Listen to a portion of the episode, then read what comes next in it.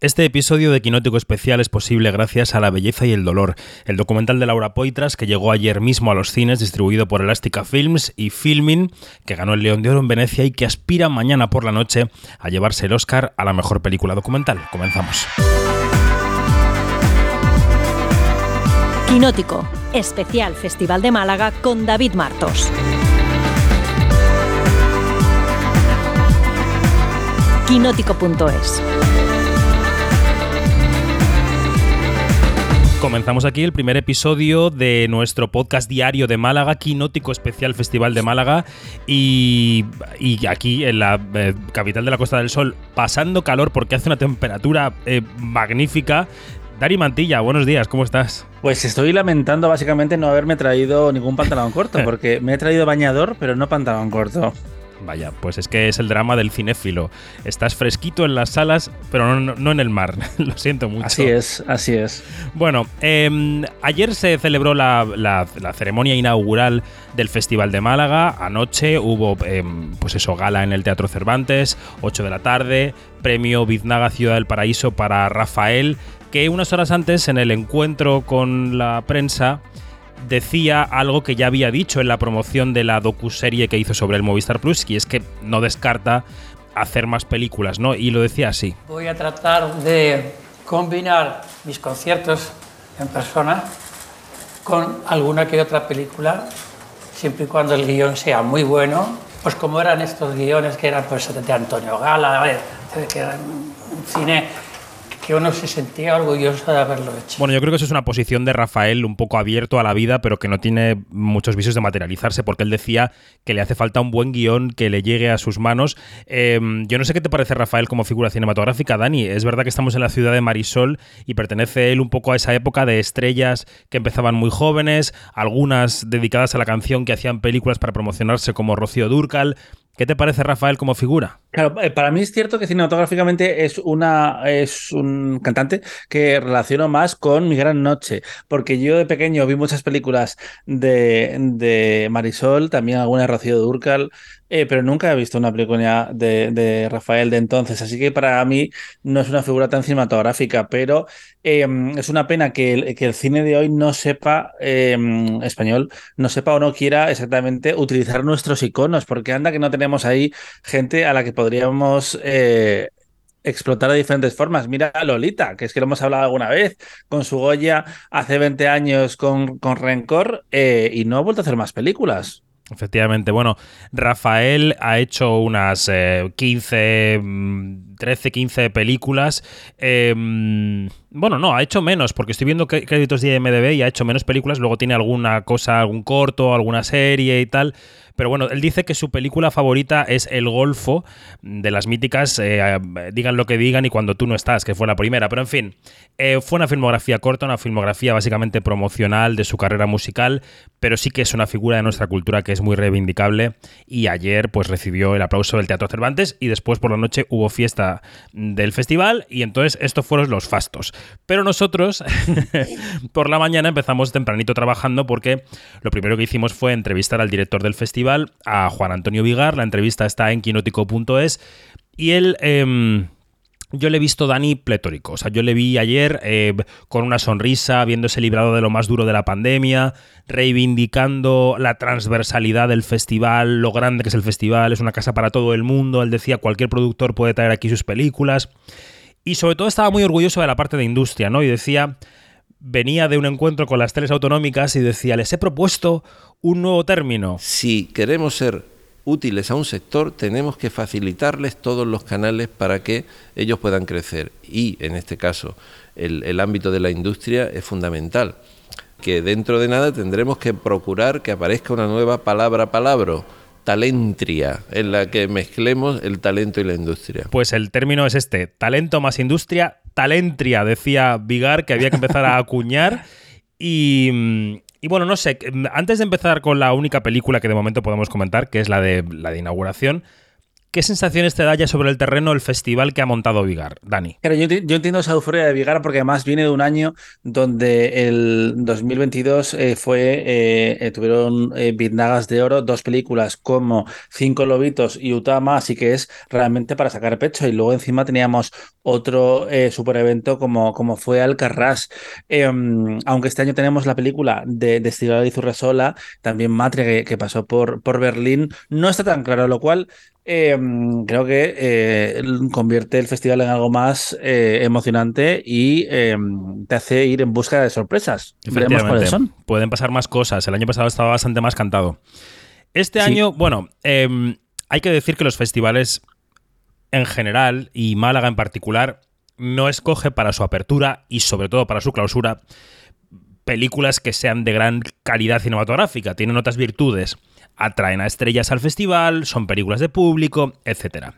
Bueno, y en esta estirpe yo diría que ayer vimos em, Alguien que cuide de mí, que es una película de Daniela Fegerman, que es una directora ya veterana, estoy pensando en A mi madre le gustan las mujeres o en Semen, que en este caso codirige con Elvira Lindo, la escritora, guionista y ocasional actriz que se mete en el mundo de la dirección. Y elaboran, sobre guion de Elvira Lindo, una historia de, de, mujeres y de actrices. Antes de entrar a hablar de la película, eh, escuchemos como Elvira Lindo decía en la rueda de prensa, tú estabas allí, Dani, ahora te preguntaré, mm. decía que, que, sentía que había un cierto edadismo con la dirección de cine y que ella estaba encantada de ser coquetamente debutante a los 60 años. Pero también la coquetería de ser una debutante de 60 años me parece pues una buena coquetería, ser debutante a mi edad no solamente es por ser mujer, también es porque hay un cierto edadismo, debo decir, que parece que las cosas no puedes emprender proyectos eh, nuevos eh, y yo no creo en eso. Que luego en la entrevista con Quinótico decía, me arrepiento un poco de haber dicho mi edad porque ahora me la van a sacar en todas partes. Eh, antes de entrar a la película, eh, que, de la que explicaremos el argumento, ¿qué, sensaciones pescaste en la rueda de prensa? la rueda de prensa empezó precisamente por, por, esa declaración que acabamos de escuchar, donde ella celebraba eso que había hecho pasado los 60, creo que lo dijo con, 60 y, con 61 años, y es que está en línea con el mensaje que dice la propia película, alguien que cuide de mí, que en un momento de, la historia dice, el tercer acto es importante y creo que en este caso eh, Elvira se lo ha tomado a pecho, se ha lanzado a la dirección y lo ha hecho con una red de confianza que es Daniela Fegerman, que, que es una directora establecida que lleva 20 años haciendo, haciendo películas. Em, y también ha, explicado, por ejemplo, uno de los detalles que más em, controversia, entre comillas, ha, causado entre los espectadores, porque había una especie de flashbacks en blanco y negro. Eh, unas, eh, mm, así, con una puesta en escena un poco particular, pero es que ellos mismos han dicho, se han adelantado la pregunta y han contado que ellos, entre los actores, entre em, Daniela, entre Elvira, habían hablado de eso como recreaciones, que eran como imaginación de cómo sería enfrentarse a eso para sus personajes, porque además no cambia de actores, eh, ves a uno, ves a una niña representando a Aura Garrido, pero ves a a los actores adultos con la misma cara. Es una, es una apuesta que ha causado división. Bueno. La película es una película sobre una familia de actrices. Eh, la abuela es Magui Mira, la madre es Emma Suárez, la, mm, la, nieta sería, ¿no? La, más joven es Aura Garrido. Escuchemos cómo suena. Gracias. Quiero dedicarle este premio a mi familia. Abuela, tu entrega a esta profesión es un ejemplo para varias generaciones. Madre, eres una superviviente. Gracias. Te salió un discurso redondo. Parecía que lo llevabas aprendido. Me llamaste superviviente.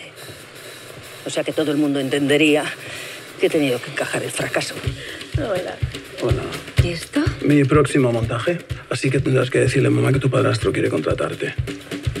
Esto es el tráiler de Alguien que cuide de mí en esta historia lo que vemos es que a la hija de la familia, a la pequeña, le dan un Goya, mm, en una gala de los Goya, ¿no? Ella gana un premio y eso empieza a desatar eh, una relación celosa de su madre y empieza a destapar cómo han sido las relaciones entre abuela y madre, madre e hija.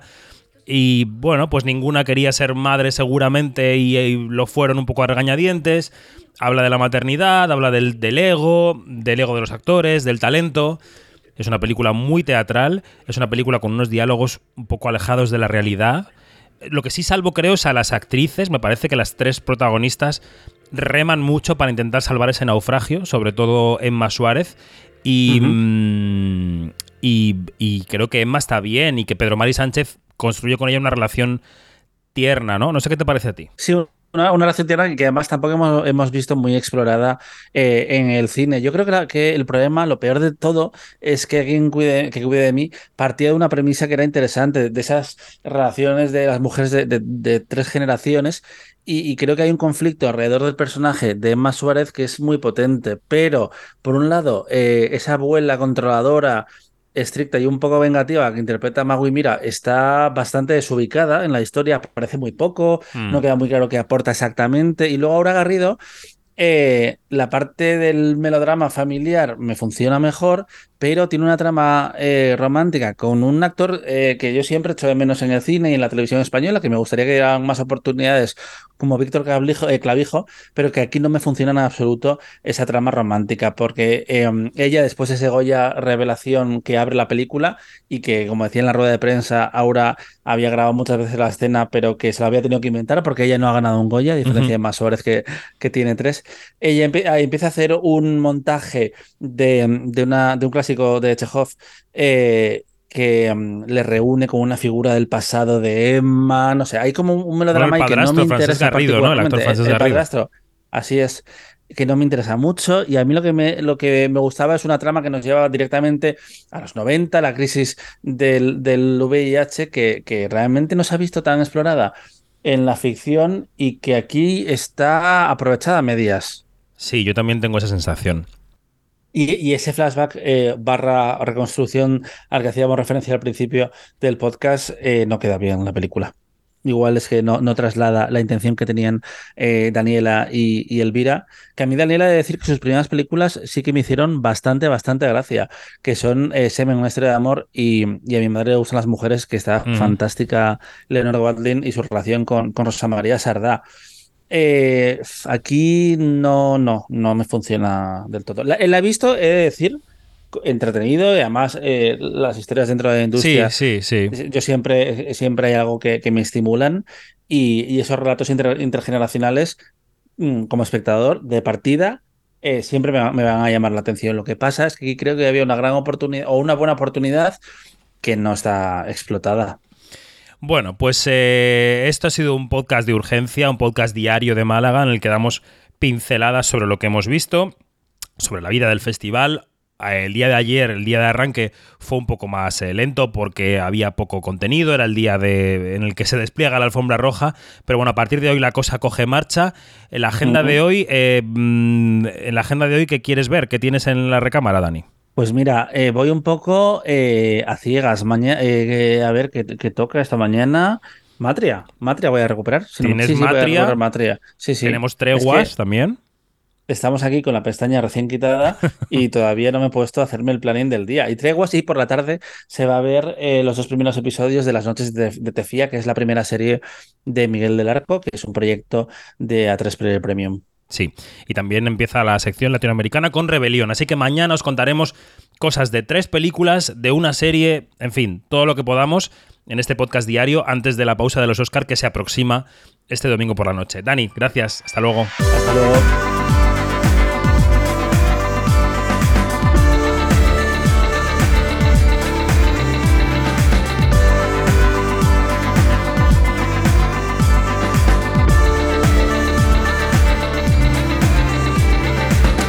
Es todo, más información en quinótico.es, primera con K y segunda con C, y en nuestras redes sociales donde somos Quinótico, primera con K, segunda con C. Seguimos aquí en Málaga. Adiós.